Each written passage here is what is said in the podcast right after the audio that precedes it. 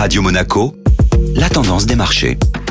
Radio Monaco, la tendance des marchés avec Société Générale Private Banking. Aurélie Lombardo, bonjour. Bonjour Benjamin. Les marchés européens ont terminé la séance en repli. Les investisseurs ont en effet été refroidis pour cette première séance de la semaine par le ralentissement plus marqué que prévu de l'économie chinoise. Pour le troisième trimestre de l'année, la croissance est tombée à 4,9%. L'indice Eurostock 50 a clôturé en baisse de 0,75%. Cette statistique décevante a pesé sur le secteur du luxe. Kering, LVMH et Hermès ont perdu entre 1,40% et 2,40%. La saison des résultats du troisième trimestre s'accélère. Près de 75 sociétés de l'indice phare américain S&P 500 vont publier cette semaine. On peut noter que la semaine dernière, grâce notamment aux bons résultats des grandes banques américaines, le marché américain a connu sa meilleure semaine depuis un mois. Les investisseurs seront attentifs aujourd'hui aux résultats de Netflix. Du côté de l'Europe, ce sera au tour de Danone, Kering et Vinci de dévoiler leurs chiffres.